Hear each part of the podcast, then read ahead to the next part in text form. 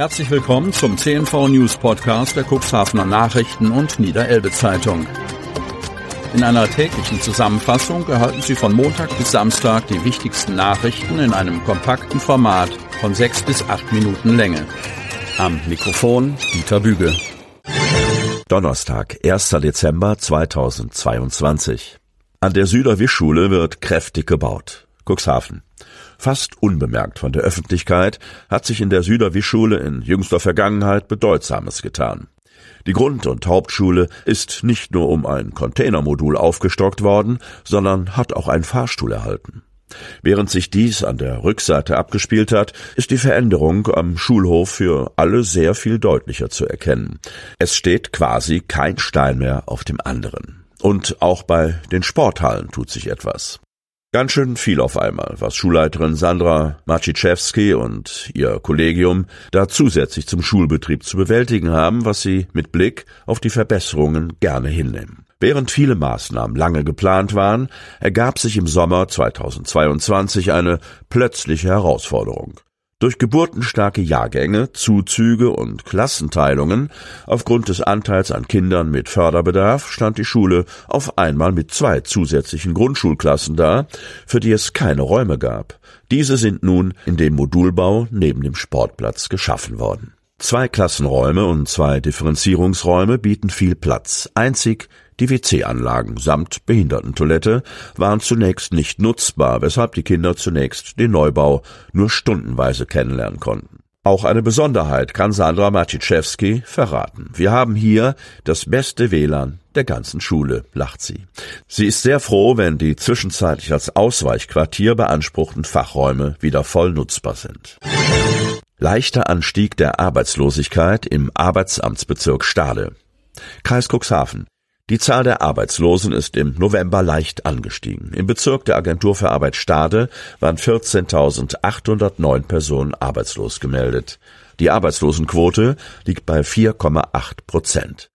Für den Geschäftsstellenbereich in Cuxhaven liegt die Quote bei 7,4 Prozent, 2021 bei 7,6 und in Kadenberge bei 4,7, 2021 bei 5,1.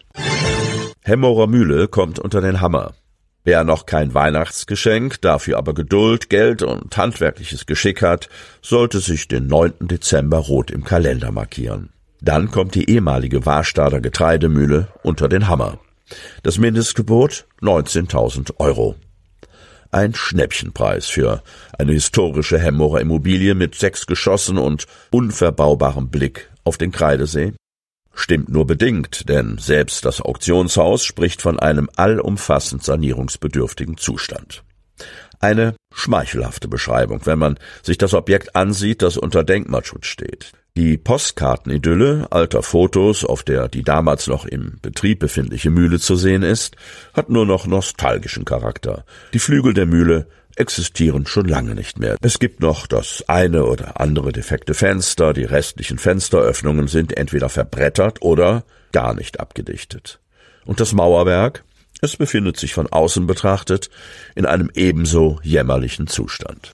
Doch am 9. Dezember wird die Mühle im Kölner Hilton Cologne Hotel als eines der Highlights der Immobilienwinterauktion der Westdeutschen Grundstücksauktionen AG, kurz WDGA, offiziell angepriesen.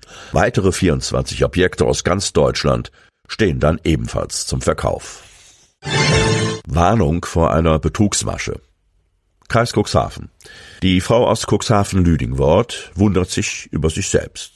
Sie ist auf eine vermeintliche Betrugsmasche hereingefallen und möchte nun andere warnen, in dieselbe Falle zu tappen.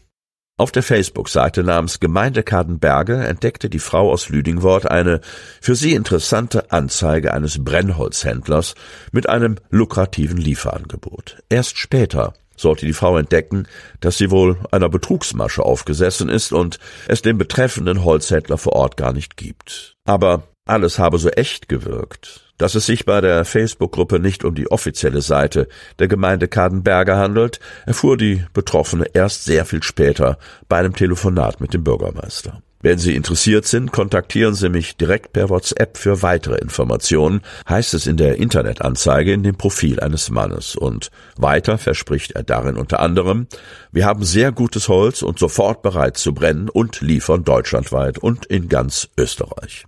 Untermauert ist das Ganze mit insgesamt 31 Fotos.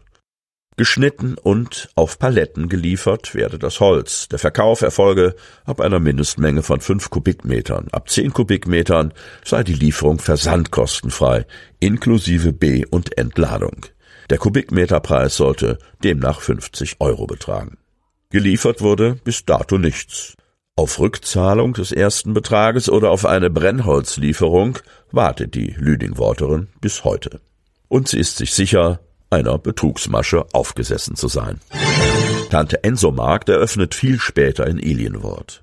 Der geplante Bau des Tante Enso Marktes in Ilienwort entwickelt sich immer mehr zur unendlichen Geschichte. Das Lebensmittelgeschäft wird frühestens in eineinhalb Jahren eröffnet, sagt Bürgermeister Christian Roth. Unterdessen hat das Unternehmen Mai Enso sein Konzept für Ilienwort überarbeitet. Wann kommt er denn endlich? fragen viele Dorfbewohner und meinen damit den sehnlichst erwarteten Lebensmittelmarkt Tante Enso, der in der Ortsmitte entstehen soll. Über ein Jahr ist es mittlerweile her, dass die erforderliche Zahl von 300 Teilhabern für die Errichtung des genossenschaftlich organisierten Tante Enso Geschäfts erreicht wurde. Die Ilienworter feierten diesen Erfolg geradezu überschwänglich. Aus der anfänglichen Euphorie ist längst so etwas wie Ernüchterung geworden. Das Projekt scheint in Stocken zu geraten. Andere Orte im Kuxland, in denen ebenfalls Tante Enso Märkte entstehen, haben Ilienwort längst überholt, obwohl sie viel später in die Planung eingestiegen sind. Allerdings wird dort mit bestehenden Gebäuden gearbeitet, während in Ilienwort ein Neubau entstehen soll. Sie hörten den Podcast der CNV Medien. Redaktionsleitung Ulrich Rode und Christoph Käfer. Produktion Win Marketing, Agentur für Text- und Audioproduktion